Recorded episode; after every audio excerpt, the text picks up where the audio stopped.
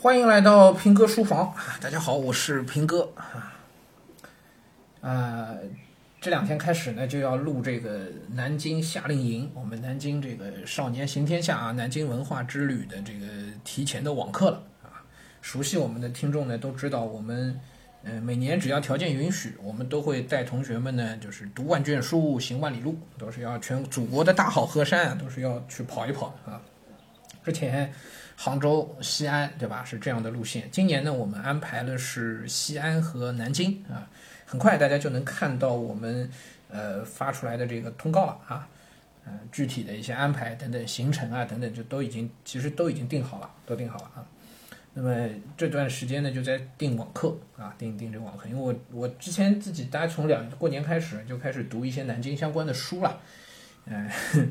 也就不少南京相关的一些旅旅先读旅游的书，然后再回过头去读历史的书，呃，也准备了一些东西，所以呢，这次定好了一个七堂课的一个网课，七堂课啊，那这是我们夏令营的，就少年行天下啊，夏令营的一个保留节目，就我们的夏令营，呃，在确认报名之后。这个行程实际开始之前，都会有两个月的时间，我会给孩子们比较详细的把这个城市我们的行程安排当中重要的或者是背后的那个逻辑，哎，用七到八堂网课的形式来讲给大家，对吧？我们在杭州当时也有七八堂网课，在西安也是啊。杭州我们当时一整套这个网课的这个主题其实是商业文明，商业文明，所以我们在线路当中安排了像阿里巴巴，安排了像这个胡雪岩啊，胡雪岩故居，对吧？啊，包括像南宋御街等等的一些个行程和景点啊。那么在西安，在在在西安呢，我们基本上还是考虑去讲这个秦汉的那个历史，以秦汉历史为主。那么其实是在讨论一个帝国统一的一个大的话题，包括一个历史传承的话题。因为秦始皇的车同轨、书同文一直影响到现在啊。嗯，然后今年呢就是南京啊。那我个人呢，对南京呢，其实并不像，至少不像对杭州这么这么熟悉，嗯嗯，历史书上读到，经常读到南京。啊，南京绝对是一个古都了，是吧？从特别熟悉的三国啊，孙权就定都在南京，一直到后来的这个蒋介石啊，孙中山、蒋介石这个总统府在在南京，所以贯穿整部中国历史，几乎可以这么来讲。啊，贯穿整部中国历史。其实再往前推，三国之前，在春秋战国时期，吴王夫差，哎，也是在南京一带的，也是在江苏这边附近的啊。吴王阖闾和夫差，那这个越王勾践卧薪尝胆的故事里头，他们是这个男二号，吴王夫差啊。对，所以贯穿整部中国历史的一个一个城市啊，到到近代还发生了这么大的影响，对不对？很值得讲啊。所以呢，就又设计了一整套的网课，七节课，七节课。呃，所以今天呢，就想跟大家把这个七节课的一个设计的意图和背景跟大家说一下，因为这其实算是一段发刊词。我们知道，嗯，我我每做一个节目或者做一个课程，都会头上有一段，呃，就是内容制作者的一个表白啊，就是我怎么想的，我的思路是怎么样啊。那么这其实也是做老师的一个习惯啊，因为老师在上一堂公开课之后之前，他都会有这些所谓教学札记，哎，如何构思的。啊，实际教学的体验怎么样，对吧？还会有一个说课的过程。那么，呃，我我也养成了这个习惯，做所有的专辑内容，我都会有这么一个思路。啊，那么这个南京的这个整个七堂课的思路设计呢，就没有办法在在那个课程当中去呈现给大家，所以就就提前放到这儿啊，跟大家简单交流一下吧。其实这思路还是蛮简单的啊。呃，历史本身是有它演进的一个规律的，啊，当然这个观点本身可以讨论啊，在学术界现在对这个问题也没有形成真正的共识，很多人认为历史就是无目的的，啊，但是我更倾向于认为历史本身的演进就是把把历史抽象出来看，把历史当成一个人，当成一个东西，对吧？呃，历史这个东西它也在不断的发展，就跟我们每一个人一样啊，就像我上一段所说到的，矛盾是智慧的代价啊。对，我觉得我自己最最近一年多的这种矛盾，它实际是是我在成长，对，教学相长，我也在成长，每个人都在成长，整个时代、整个社会也随之在成长，对吧？整个世界在成长，人类文明在成长，历史也在成长，对不对？历史不是一个人类文明前进的一个反向，它不是往后看的，历史也是往前看的，所以在我看来，历史本身它是在成长、在演进、在在不断往前走的。那个往前走的过程不能叫做进步，它不一定是 progress，它完全可能是螺旋式的上升的，就是有可能它有一段时期在在退步，啊，过段时间它又上来了。总体趋势到底是向上的还是向下的，我不知道。但是我知道的是，历史一定有它演进的规律，这也是历史这个学科啊，历史这个事儿对我来讲的魅力所在。魅力所在，没有人能够说服我历史就是在进步的，也没有人能够说服我历史就是在衰退的，人人类文明在在在衰退在退步。我觉得都没有人能够说服我，而我试图通过我的阅读和我的思考去理解，尝试着去理解。历史到底在沿着一条怎样的路径往前走？或者说，还是最终可能会发现，历史真的就是无目的的，它就是它就是随机的。虽然我内心不愿意相信，但是也也许是这样，我不知道。对，呃，这是这是我对历史的一个看法。那么，因为有这样的看法在，所以我会试图去。比如说，通过西安也好，通过杭州也好，通过南京也好，能不能去找到一些历史演进的客相对客观的一些规律性的东西啊？然后我发现，居然能够找到一些，居然能找到一些。比如在西安，我们能够发现，嗯，统一对于生活在这片土地上的神州大地上的，也就是呃东亚次大陆的这。这块区域上的人类来说，统一是一个必然选项，它是一个不容置疑的必然选项，不由人的意志转移。就是不论生活在这里的，只要你这么多人生活在这片这片大陆上，OK，不论你愿不愿意统一，当你进入到一个整体当中的时候，你你个人不愿意统一，你可以随你干嘛去。但是你们这么多人生活在这儿，你们这么多人合为一个集体，最终你们一定会走向统一。对，这是一个历史的必然。这件事情在我看来特别神奇，我会觉得历史的背后真的有一个冥冥之中有有有一双手在推动历史往这条路上前进。所以，我就像刚才说的，我觉得历史不是盲目的，不是随机性的。对，他在往统一的那条路演进，只是当时代的每一个人都不知道，刘邦不知道，对不对？项羽更不知道，啊，秦始皇知道了，但是他知道的不确切，他也是凭感觉。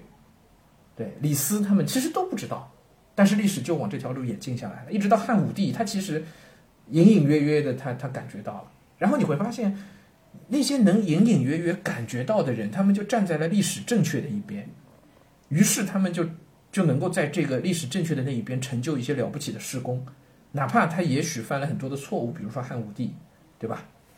确实搞得很糟糕，但是他也建立了事功，他建立的事功就是因为他。站对了队伍，他站在了历史正确的一边，他站在了统一的一边，所以开通了西域，对吧？所以开通了丝绸之路，所以去打匈奴，扩张了帝国的领土，对不对？所以当时讲西安，嗯，那那七堂网课里面，我蛮侧重的是在讲统一这件事情，对秦始皇带给我们的价值，一直到现在为止，虽然他是个暴君。虽然他在中国历史上一直是一个反面的形象，但是在我看来，到现在去评价秦始皇，我们仍旧要说一句“功大于过”。OK，那类似的还有像南京，对我们说回今天主题了。对，在我看来，南京和西安正好可能是相反的，它代表着中国历史当中的另外的一种路径，一种演进的可能性。也许我们。就可以最简单化之的用分裂来概括，南京可能就，嗯，我这么说不太准确啊，但是我相信大家可以理解我的意思，就是某种程度上讲，南京代表着分裂。哦，这么说，这么说会不会有问题？我是我的表达不够准确，OK，嗯，因为你会发现在南京的王朝都是短命的，最典型的太平天国，还有中华民国，其实还有之前让南京进入中国历史的。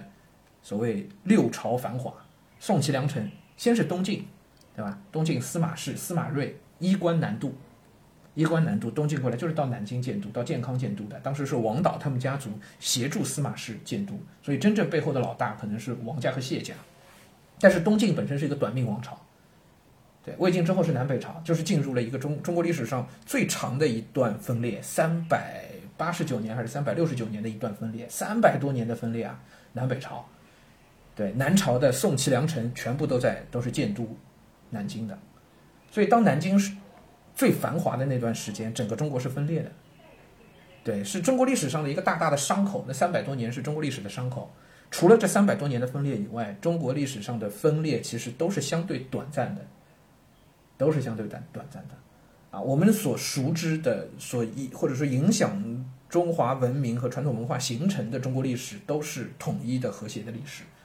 大部分啊都是统一的历史，但是这一道伤疤，三百多年的一道伤疤，居然是南京最繁华的时期，在南京在中国历史上地位最高的时期吧，至少是宋齐梁陈，包括后面的五代，五代的南唐，五代南唐建都在南京，啊，然后再之后宋朝的时候，南京失陷，建康失陷，对吧？岳飞也没能守住南京，啊，再然后到明朝的时候，朱元璋建都在南京，可是很快他就走了。号称叫王气不足啊，很快就走了，就去北京了，啊，再然后就是太平天国，再然后就是民国政府，所以南京可能就就代表着一个中国历史上的一个和统一相对的，相甚至可以讲是相反的一种力量。如何看待这种力量？这种力量在历史上如何去认知它？如何去理解它？它给我们又带来了什么样的影响？那你知道这里边有一个很微妙的东西，就是凡是在这样的相对分裂的时期，可能也正是孕育着未来的繁华，就是嗯，落叶归根，然后化作春泥。对，化作春泥那个过程是非常痛苦的，对吗？是消灭自己，但是。在最低谷当中，往往就在分裂的这个乱世当中，往往又会孕育出全新的可能性，是不是？对，很神奇的事情，你就会发现，在南京每一次那个短命的王朝面临分裂的档口，在南京走到它最低谷的时候，以南京为代表的这种相对历史反动的力量走到最低谷的时候，其实就是未来希望的那个起点，这是一件特别神奇的事情。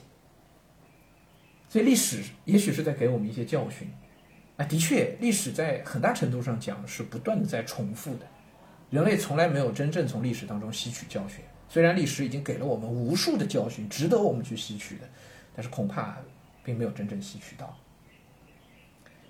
而这个会带来一些影响，就我刚才所说的南京的这种很特殊的一个地位，它会带来一些影响。你去看诗词当中的。我不太了解其他的这个文学作品当中的南京啊，确实不太了解。但是我对诗词当中的南京还是比较有有 feel 的啊。呃，商女不知亡国恨，隔江犹唱后庭花，是吧？对，全是这个味儿的，全是这个味儿的。那当这些文人骚客们讲到扬州的时候，都觉得哇，非常美好、美丽的江南；讲到杭州的时候，都觉得 太美了，然后就耽于这里的美丽美景。但是讲到南京的时候，都会有一种繁华过尽。南朝四百八十寺，多少楼台烟雨中。对，都会有一种繁华落尽，然后进入萧条的那个感觉。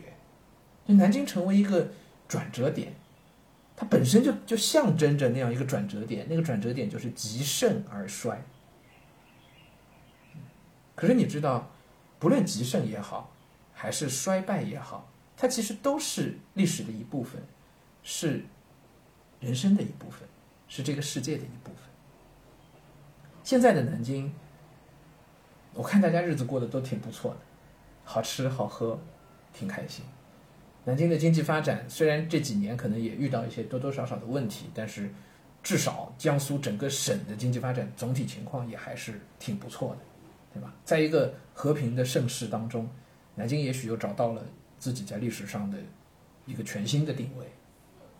嗯这一点我我不是很确定，但是如果我们用历史的眼光去看待这几座古城，能给我们带来的感觉和想象，嗯，包括一些理解，是很不一样的。对一个城市，也许真的有它自己的味道吧。杭州、上海是我相对熟悉的，这个味道就很不同。去过西安，再到南京，又能够体会到其中的历史余韵和嗯历史所带来的那些影响，给这个城市所造成的变化，又都是很不一样的。所以呢，这七堂课呢，我基本上以一个就是乱世动荡作为一条 作为一条主线。啊，第一讲我们我们缘起，就标题是叫“话说三国”，其实会从吴王夫差那头开始讲起，啊，吴王夫差那头讲起，那个是那那讲里我们会讲到，呃，在还是算远古时上古时期吧，就就中国，呃，嗯，南方，嗯，长江以南啊，南方的经济发展和政治的面貌整体的一些状况，啊，因为那个时期的。南方的经济发展啊，劳动力发展水平啊等等，都跟北方、跟华北平原是有差距的，啊，但是后来其实这里这个话题也是我们这期讲里面会涉及到的，就是，呃，南方现在已经成为中国经济的这个大头了，对吧？中国经济的这个整个经济体量大部分是在南方，南方是如何超越北方的？这里边其实也有一些历史的必然性，对，也有一些历史必然性的啊。啊，这也是我们后面会讲到的东西。好，第一讲我们就是话说三国，从吴王夫差一直会讲到孙权，啊，讲完孙权，然后讲完孙权就会进入到司马氏家族，进入到这个晋朝。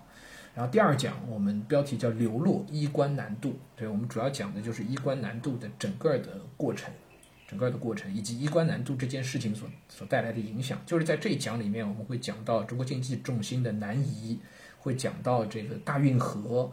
啊，会讲到一些嗯，可能政治经济史相关的一些一些内容啊，其实嗯，不能把它看成特别的专业化。所谓的政治经济史，其实它是我们看待中国或者是了解我们所生活的这个国家的一些基本的眼光，它其实是一个很基本的东西啊。然后第三讲是繁华梦回六朝，呃，主要会去讲六朝的人物、六朝的故事啊，比如说刘裕啊，这故事太多了，是吧？哎，那个辛弃疾的词里边也写到过刘裕的啊。对，宋齐梁陈，我们基本上会给大家过一下宋齐梁陈。呃，然后呢，第第四讲是弃子，叫帝国始终。这个标题有点耸动啊，弃就是放弃，弃子就是下围棋的时候这个子儿我不要了，对吧？丢卒保车，那个丢掉的卒就是弃子。为什么叫弃子呢？呃，北宋的靖康耻。啊，靖康之耻，靖呃健康是失陷的，就是呃宋朝政府几乎是一个放弃南京的一个态度啊，包括后来的南宋，对吧？基本上以放弃的一个态度。然后明朝，明朝也是很明显，朱元璋在建立明朝之后，最终放弃了南京作为首都，而迁都到北京啊。那么这里头也有一些故事，也有一些人物啊可以说的。所以这是第四讲，弃子帝国终始。然后第五讲叫战乱尽世风云，尽世风云。所以你看一路上都是乱啊，流落，呃，弃子战乱啊，战乱尽世风云。尽世风云其实主要是在讲的这个太平天国，太平天国啊，太平天国这一场起义在历史上我们如何去认定，如何去看待？呃，众说纷纭，可以讲啊。那么我的观点，我在这一讲当中会跟大家所讲到的东西，应该是一个现在在学术界比较形成共识的、比较形成共识的东西。而这个共识性的东西和大家在课本上会学，就中学的这个应该是中学历史啊，讲讲过中国历史的是吧？中学中学的历史课本上会读到的东西是不一致的，是不一致的。但是我也相信中学的历史课本早晚会改过来的，对，早晚会恢复历史真相啊。尽世风云会讲太平天国，也会稍微涉及到一些民国相关的事情啊啊对，然后第七讲叫怀想民国风度呃民国风度对，那么这一讲主要一部分会讲民国的政体的演变啊等等，但更重要的是去讲一些民国的就是风度啊，民国的一些人物啊，一些精彩的故事等等吧。嗯，民国呃南京现在。我们在南京实实际踩点的时候，我们看到很多和民国有关的东西。对，以前我我因为一直在上海，所以讲到民国民国，我老是印象当中就是那个老上海上海滩的那个样子啊。然后去了南京之后，才意识到，哎，好像不是真正的民国，似乎应该在南京，哎，好像不应该是上海。上海那个是上海滩，是码头，是吧？